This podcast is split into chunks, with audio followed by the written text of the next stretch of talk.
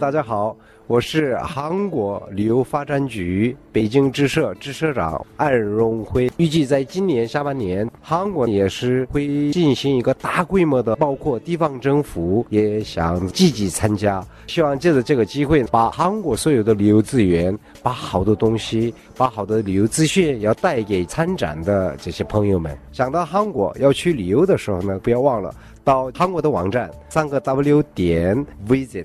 V i s i t korea visit korea dot com，你可以查到一些旅游资讯。要不然的话呢，你就在网站上，你就打一个韩国旅游，一定会可以发现到韩国旅游发展局。我们随时都欢迎跟各位关心的朋友呢，我们提供旅游资料。今年我们韩国旅游总体的亮点又是什么呢？像今年韩国旅游的特点，我们可以这么说，因为这个人民币的升值。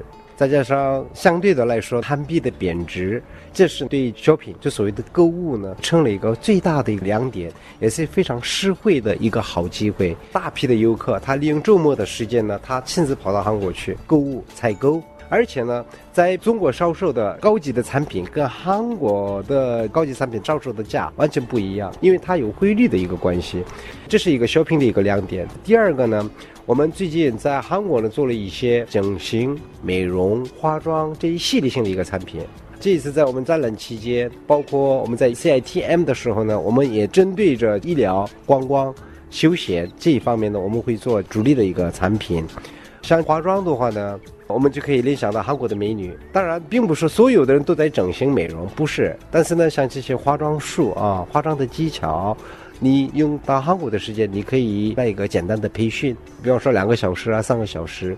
你投资了短短的这两三个小时呢，你可以用三十年到四十年，这是一个非常划得来的一个成本呢。所以呢，在韩国。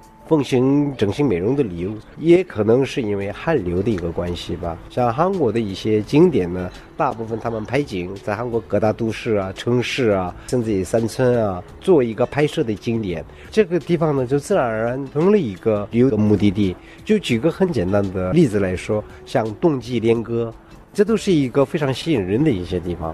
这就是韩国的魅力所在。所以呢，各位也不要忘了，有机会呢要到现场要去看一看。不是说百闻不如一见吗？欢迎各位随时到韩国来做客，谢谢大家。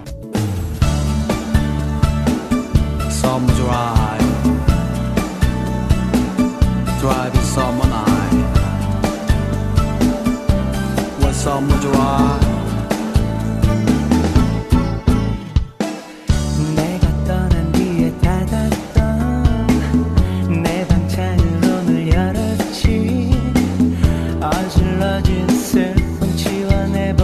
Yeah.